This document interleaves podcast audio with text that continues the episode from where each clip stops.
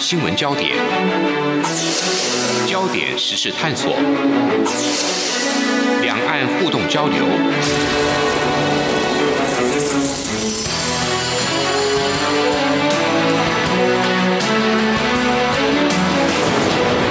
请听黄丽杰制作主持的《两岸 ING》。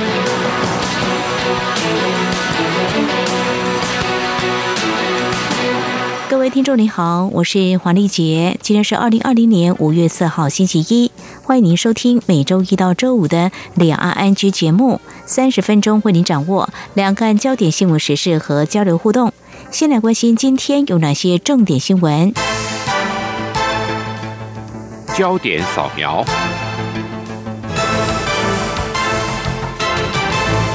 中央流行疫情指挥中心今天四号宣布，国内新增一例 COVID-19 武汉肺炎境外移入个案，这使得台湾确诊人数来到四百三十七人。值得注意的是，这起个案四度裁剪后才确诊。指挥中心解释，应该是跟感染病程时间较久有关。中国三号新增三例俗称武汉肺炎的二零一九年冠状病毒疾病 COVID-19 确诊，都是境外移入。总计累计报告确诊病例八万两千八百八十例，香港累计确诊一千零三十九例，澳门累计确诊四十五例。受到疫情影响，目前仍有两万五千名境外生无法来台就学，其中又以中国大陆、港澳境外生占绝大多数。教育部今天表示，将在配合中央流行疫情指挥中心禁管政策以及可充分满足防疫需求的前提下，尽力协助未在国内的境外生返台就读。指挥中心指挥官陈时中表示，陆港澳境外生何时解禁，除了必须了解中国疫情情况，也要盘点国内相关单位防疫管制量能是否能够配合而定。美国太平洋空军指出，司令布朗在夏威夷当地时间四月二十九号主持了视讯会议，和包含台湾在内五大洲十九国的空军司令讨论疫情与今后合作。韩国媒体拍到了中华民国国旗跟各国并列。这场视讯聚焦各国分享因应疫情期间所学，并期盼各国在后疫情时代恢复交流与训练，以及承诺在印太地区持续保持合作。美国政界出现越来越多要求中国对俗称武汉肺炎的二零一九年冠状病毒疾病流行负责的声音。中国也透过官媒激烈回击。中国外围官媒《环球时报》在今天四号针对病毒源自中国实验室一说，用词尖锐，指称美国国务卿蓬佩奥撒谎。美国股市连续两个交易日重挫，加上期货电子盘继续走跌，台北股市今天出现补跌走势。瓶盖股三王、台积电、大力光、红海、南逃重挫，五日线一万零七百三十三点也暂告失守。台股加权股价指数中场下跌两百七十一点六六点，跌幅百分之二点四七，收在一万零七百二十点四八点，成交值新台币一千八百九十六点四八亿元。俗称武汉肺炎的 COVID-19 疫情冲击包括台湾等全球经济。金管会主委顾立雄今天在立法院答询的时候表示，台股上市柜营收第一季衰退百分之六点五，他认为不算大。至于台股在全球央行施行量化宽松 QE 之下是否能够无稽之谈，顾立雄认为股市表现最终还是要看基本面。MSCI 名城预计在台湾时间五月十三号进行全球股市的半年度权重调整。这次受到俗称武汉肺炎的 COVID-19 疫情影响，各市场会如何评比备受关注。金管会主委顾立雄今天在立法院财政委员会答复立委质询时表示，目前没有确切消息听闻台股会受到重大调降。立委高嘉瑜指出，媒体报道大同公司背后有中资入侵，因此要确认大同公司承包国防部哪些业务。国防部长严德发今天在立法院外交及国防委员会答询表示，大同公司目前有承包公文维护系统这个案子。国防部通次室次长曹进平则指出，近日传出中资顾虑相关讯息之后，国防部立刻展开自案鉴诊，目前系统安全无虞。曹进平强调，国军的公文打开系统采用实体隔离做法，不会有被害被侵问题。之前爆出财务造假风波的中国瑞幸咖啡首席技术长何刚在近日离职，这是自财务造假案爆发以来第二位离职高层。虽然官方指出何刚是因为个人因素而离职，但是被舆论普遍认为是大难临头各自飞的征兆。同时，市场也传出还有一家中国企业北京文化也有财务造假危机，恐怕是下一个财报地雷。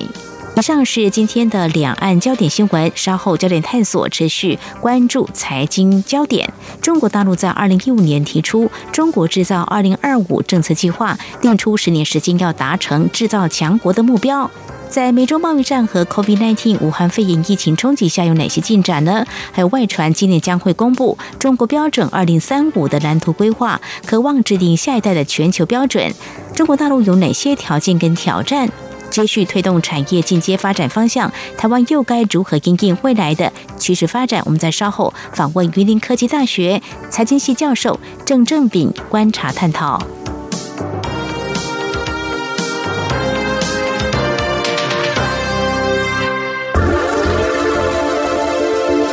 最热门的新闻，最深入的探讨，焦点探索。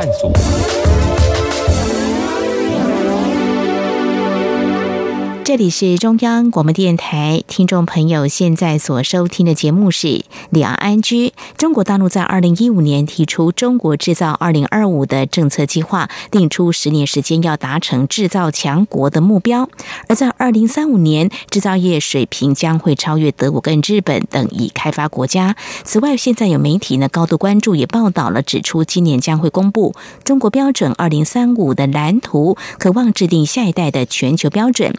继续推动产业进阶发展方向，是否对中国大陆在全球舞台上的权力产生广泛的影响呢？不过，可能又会面对哪些挑战？我们在今天访问榆林科技大学财经系教授郑正炳来观察探讨。非常欢迎郑教授，你好。诶，主持人好。央广两岸 ING 的听众，大家好，好，非常欢迎教授哦。我们先来谈，其实，在五年前，中国大陆开始推动这个“中国制造二零二五”的计划，如果来对应二零一六年他们所提出，而在今年可能就要画上句点了。这个是“三五”规划当中所推动的科技创新产业发展。我看了一下，就是会紧扣迈向制造强国这样的方向。不晓得你的观察怎么样？还有从一些数据或是一些趋势看来，它的推动情况是不是已经看到一些成效，或者是说有哪些观察重点呢？呃，好，的确哈，中国在二零一五年发布这个中国制造二零二五哈，然后后来它又有“十三五”计划或者其他的国家大计划，那么嗯，它的目的就是要把中国推向技术强国。那我们其实来看一下，二零一五年哈九月他发布的《中国制造二零二五》里面，他提出了十大重点领域哈。我们大概知道几项哈，比如说一开始他讲新一代信息技术，其实我们的了解就是，比如说通讯跟 IC 技术。然后另外呢，高档数控机床跟机器人，我们知道的是智慧制造。然后接下来还有很多啊，什么节能减碳啊，新能源汽车啊。还有这个生物医药啊、新材料等等，所以整体来说哈，它中国制造二零二五哈，它就是全面性的要把中国的技术往世界的顶尖的方向推哈。对中国要全面性的推向技术强国，那这个五年来哈，它的成果到底怎么样哈？实际上我们现在看起来哈，我们应该整体来说哈，它的成果非常的惊人。那某些部分比他当初所提出来的效果更好。我从几个方面来说哈，他们当初预定的有几个大方向，基本上有实现。比如说智慧制造哈，这个 IC 为主的信息技术，那电动汽车、机器人、自动产线这些都符合他们当初所推出来的规划。那当然也有一些东西是没那么好，比如说嗯，在二零一五一六前后，全中国都在封所谓的 VR、AR，嗯，或者共享经济哈。那这些部分是比较不成功的，但是实际上还有一些是远超过他们的这个预期哈。比如说，他们其实不知道他的五 G 会这么成功，嗯嗯，他其实不知道他的线上交易、第三方支付会这么成功，他其实不知道他自己的 AI 有这么成功，然后大数据。包括后来的量子运算啊，所以整体来说，这个它的成果呢是非常的惊人。那也因为它的成果非常的惊人啊，特别是五 G AI，所以让西方的社会，特别是美国这些西方的领袖，深深的感到不安，因为他们不止表现的很好，而且某些迹象显示他们正在。领先全球，这个是他们对二零二五的一个状况。嗯哼，好，非常谢谢教授啊，您的观察、解析跟说明哦。所以可见，在我们过去这一年多来关注中国大陆还有美国的课征报复关税，所谓的美中贸易战打击的目标企业当中，像刚才提到五 G，华为是最受瞩目，显现中国大陆在过去他们推动的科技创新产业当中，可能已经具有一定的自主创。创新能力的哦，提到这个美中贸易战，是不是对中国大陆正在推进的“中国制造二零二五”的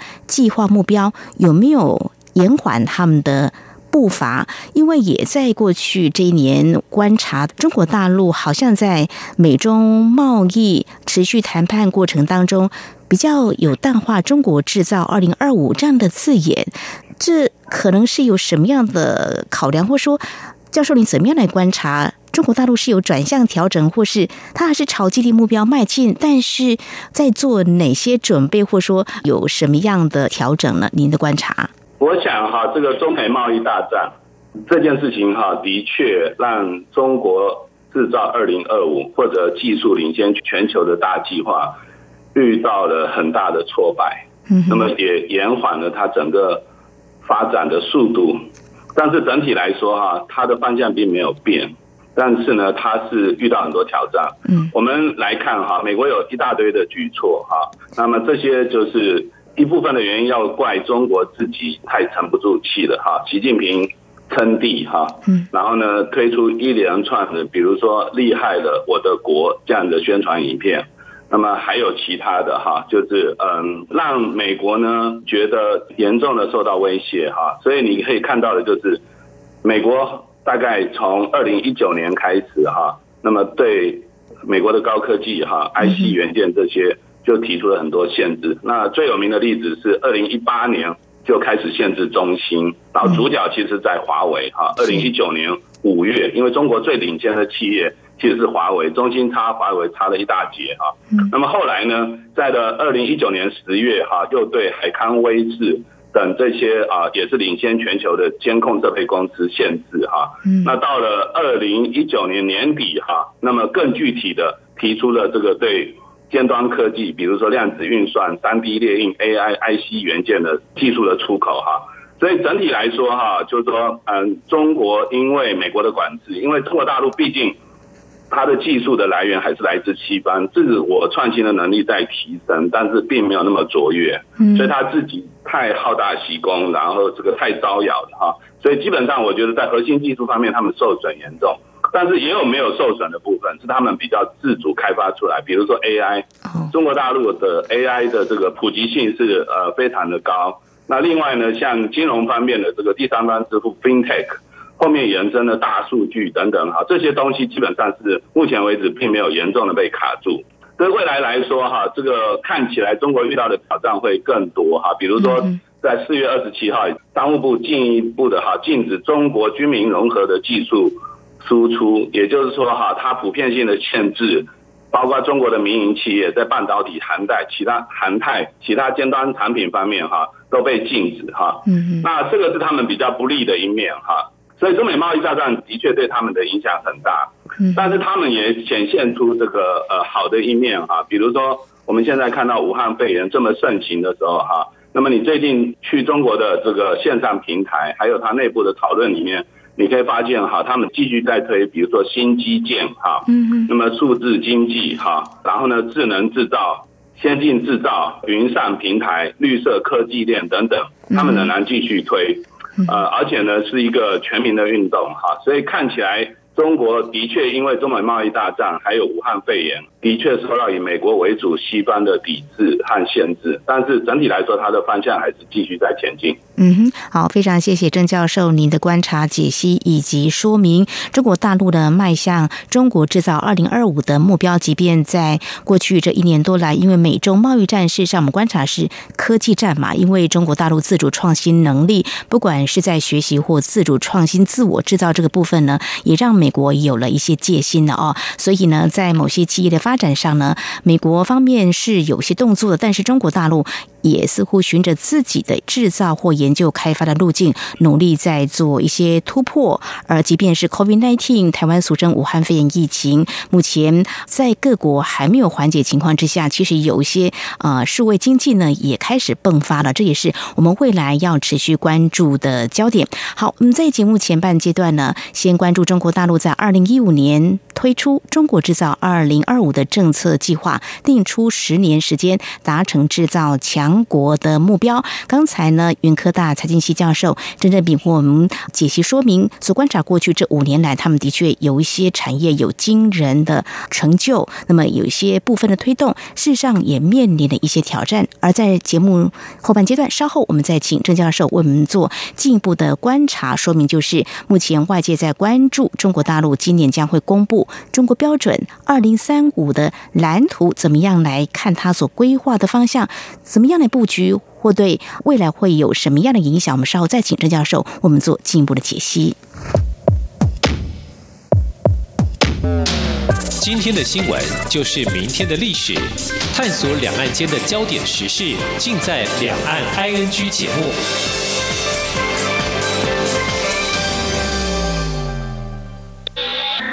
你是中央广播电台台湾之音。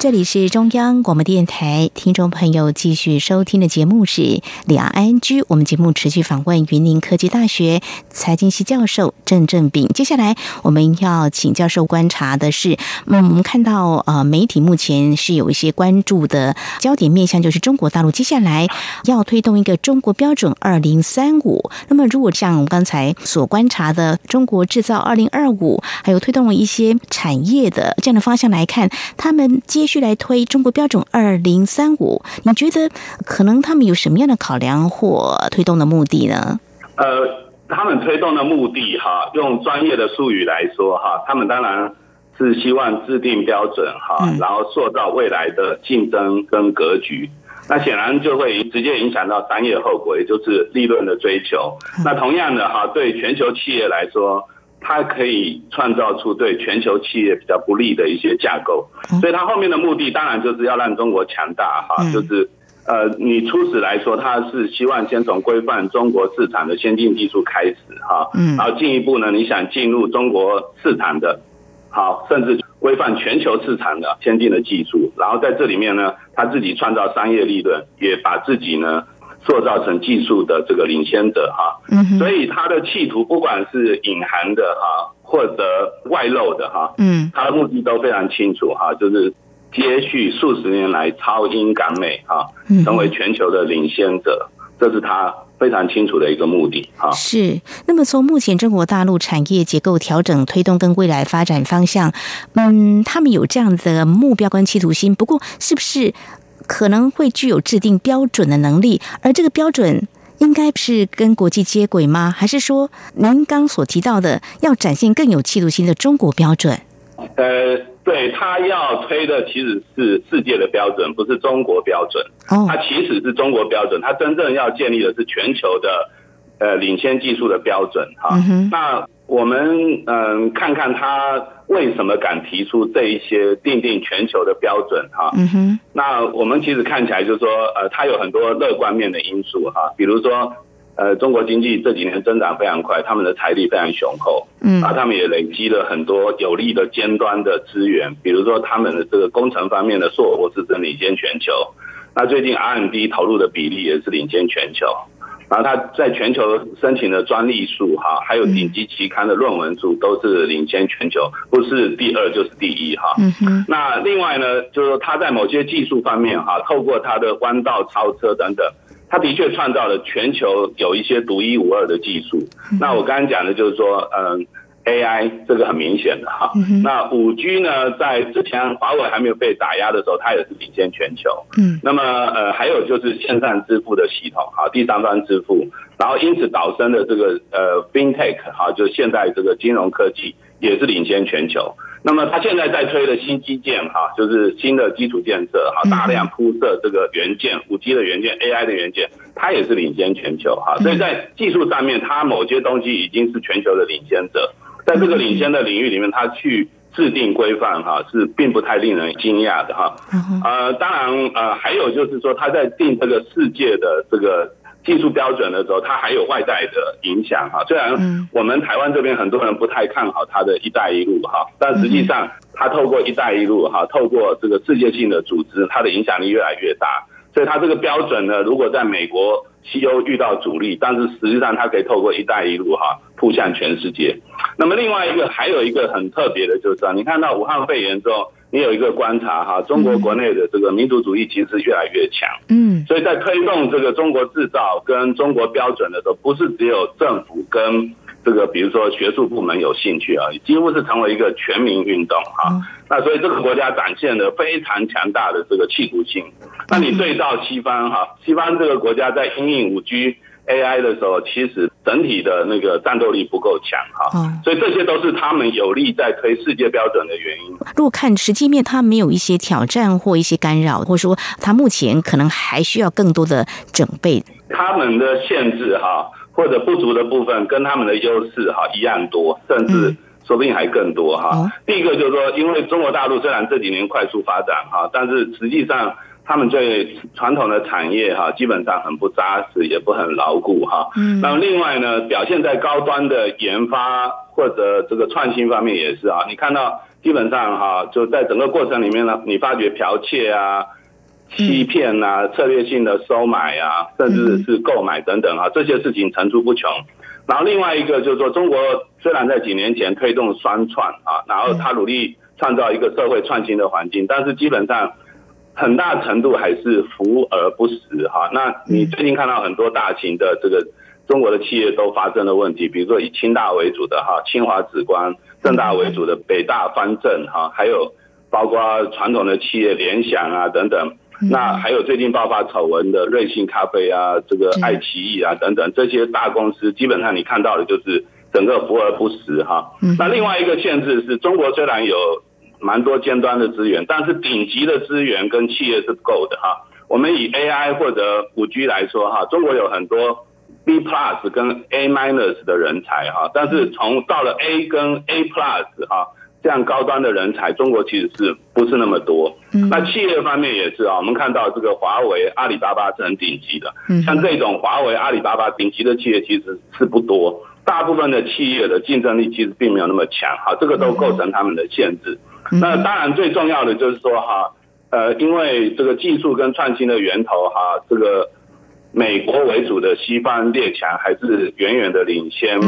这个亚洲国家，更不用说是中国哈。那所以他在技术元件方面现在在前置。另外哈，他在专家哈顶级专家，我刚才说 A 跟 A plus 的专家都开始限制，比如说中国的千人计划，很多美国的学者都被调查，甚至被监禁哈。那还有长江学者这些东西，中国现在都推不下去。那么甚至呢，美国对于顶尖的大学里面，对中国留学生的这个人数的允许哈和批准都在大量的减少哈，这个东西都是对，就是说技术根底还不够稳的中国构成很大的一个挑战哈。那另外一个就是武汉肺炎之后，你会发觉哈，西方社会呢对于中国共产党的欺瞒哈、大外宣哈都有非常多的顾忌，所以你可以看到西方社会整体来说对中国是越来越负面。那有围攻求残的这种气氛也越来越多，所以也就是说啊，中国大陆想要像过去一样哈，从全球化里面捞到大量的尖端科技哈，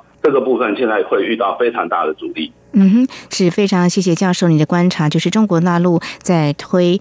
中国标准二零三五，即便它拥有一些优势条件，不过在一些顶级的优秀人才这个部分还是不足的哦。那么，对于特别是自主创新这个部分，在西方国家这几年，他们也开始注意到中国大陆可能会借有呃某种剽窃的方式，这个也会引起西方国家的警戒哦。那么，这也是中国大陆的挑战，还有他们的传产技术可能还不够扎实，也必须要投入更多的努力哦。那么西方国家会不会有一些反制动作呢？因为后有追兵，您的观察呢？哦，当然，美国的这个反制是非常明显的哈。美国突然发觉他们五 G 落后了，嗯，AI 落后了，然后太空站也可能受到威胁，然后在尖端的量子运算啊、云端啊、大数据，其实美国都发现它的霸权受到挑战了哈。所以这是呃非常明显的。但西欧这边哈，以德国、英国、法国为主的这些国家就比较复杂。因为这些呃所谓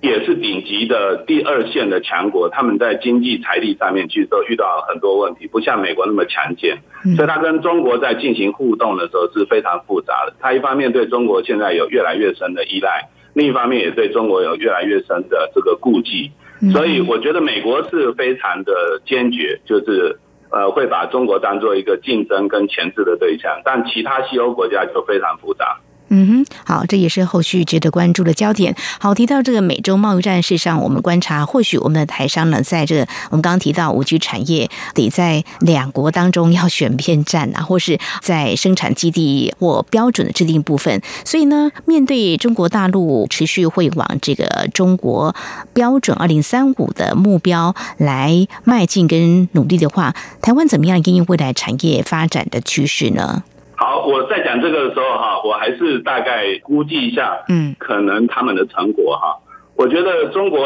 这个标准二零三五哈，当然有一些不确定，但是我觉得他们可能是步履比较缓慢的前进。嗯，我估计他们的结果还是相当惊人哈。那我们现在看到西方的这个报道哈，因为最近有关中国标准二零三五的报道其实是蛮有限的，也就是说，其实中国刻意很低调。但是我们现在看到这个媒体上见到的几篇，其实来源很一致的这个报道里面啊，西方的有一些专家在评估的时候，我觉得有点过于轻忽中国在中国标准二零三五的影响力。嗯，我自己预估他们至少会局部的成功，会局部的领先全球。那对台湾来说就充满了困境啊，因为就是说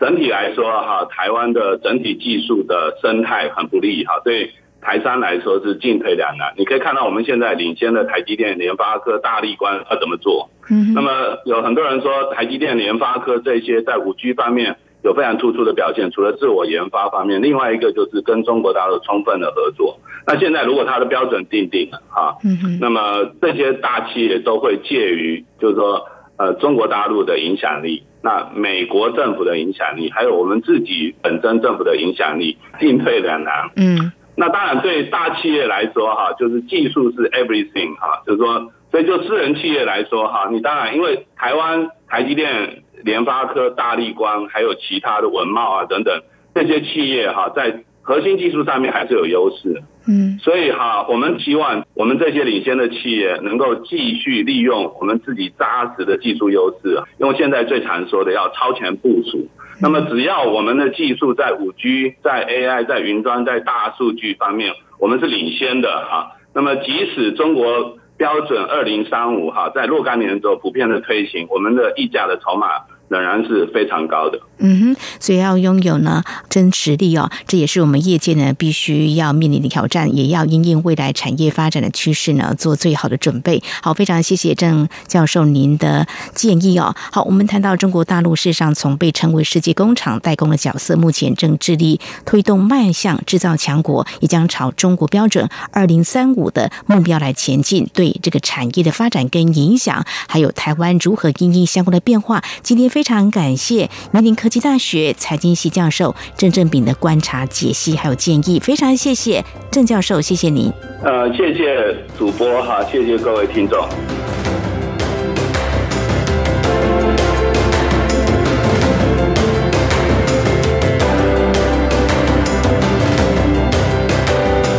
好，好，以上呢就是今天节目，非常感谢听众朋友您的收听，华丽姐祝福您，我们下次同一时间空中再会。